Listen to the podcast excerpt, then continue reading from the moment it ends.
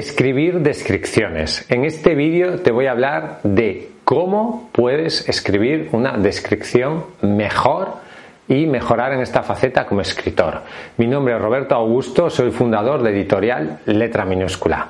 Bienvenidos a mi canal, el canal líder para escritores.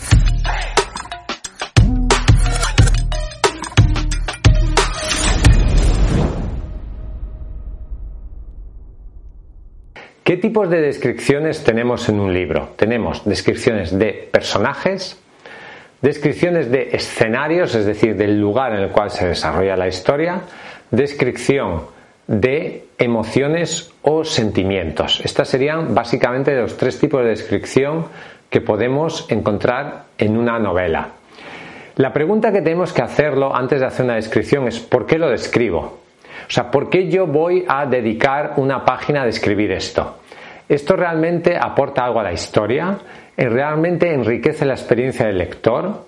¿Realmente es hermoso? ¿Realmente disfruta, disfrutará el lector leyendo esto? Esas son las preguntas que debemos hacerla. Las descripciones no son un relleno de la historia. Las descripciones tampoco tienen que ser una pausa en la historia. Las descripciones tienen que integrarse de manera perfecta con la sucesión de acontecimientos que hay en la historia. Por eso escribir buenas descripciones no es fácil, porque tienen que ser relevantes, tienen que integrarse muy bien, tienen que aportar algo y a la vez tienen que tener esa dimensión estética que no sea una descripción vacía, sino que el lector disfrute leyendo esa descripción. Una buena descripción no solamente describe, sino que es capaz de penetrar en la profundidad psicológica de los personajes. Por lo tanto, es mucho más que una descripción, es decir, ver, decir lo que veo, cómo es algo, sino que es mostrar de una manera mucho más profunda la psicología, las emociones, el interior de los personajes. Y también si somos capaces de describir objetos, esa descripción de los objetos tiene que ser capaz de provocar emociones en el lector.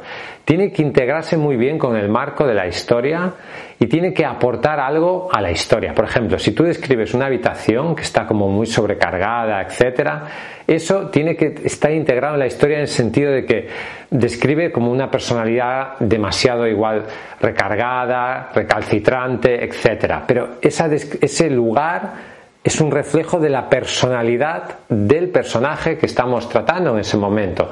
Y por lo tanto, describes una lámpara, pero en realidad estás describiendo a la persona que posee esa lámpara o al lugar en el cual sucede una historia que a la vez ese lugar refleja la personalidad de alguien. Es decir, no es una descripción, sino que es mostrar cómo, en realidad es otra forma de mostrar cómo son los personajes. Por lo tanto, las descripciones deben integrarse muy bien en lo que estamos contando.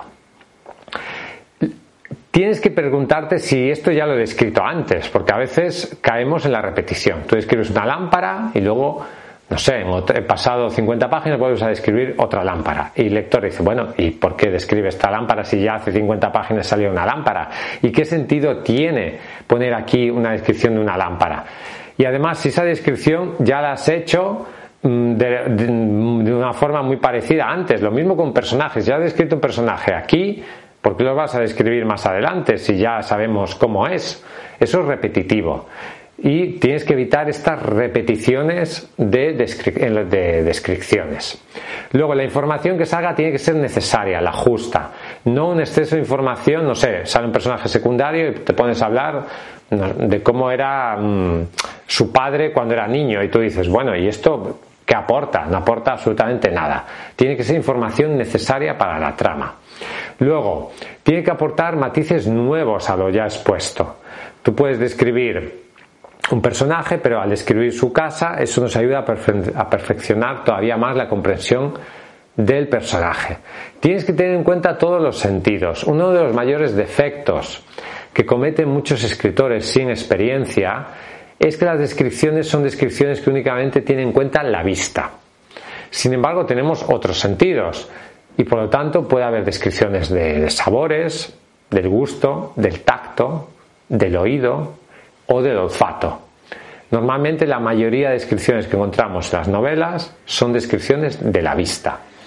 puede ser muy enriquecedor utilizar otros sentidos, porque es algo menos usado y además puede mm, como impactar mucho más al lector. A veces incluso un libro puede tener, por ejemplo, el perfume de Peter Saskin, hay una película muy buena. Este libro eh, se basa en, el olfato, el sentido más descrito es el olfato y el olfato tiene una enorme importancia en esta novela.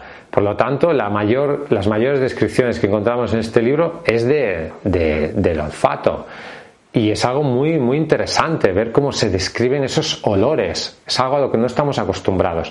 Intenta un poco innovar. Innovar en los sentidos que usamos para describir las cosas y no centrarte única y exclusivamente en la vista. Luego, tiene que seguir un orden coherente, esas descripciones tienen que ser coherentes, están bien, bien, integradas en la historia. No trates de hacer descripciones perfectas en el primer borrador. Una buena descripción puede necesitar mucha reescritura, por lo tanto, ten paciencia, reescribe y recuerda que menos es más.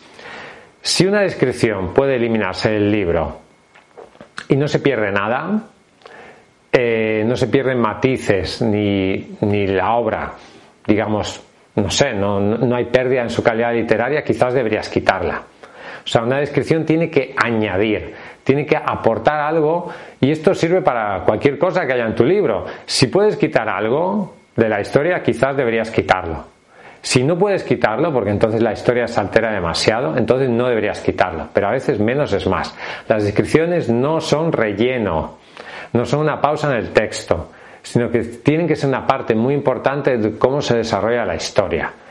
A veces muchos escritores abusan de las descripciones. Es un fallo típico de escritores eh, con poca experiencia. No abuses de las descripciones.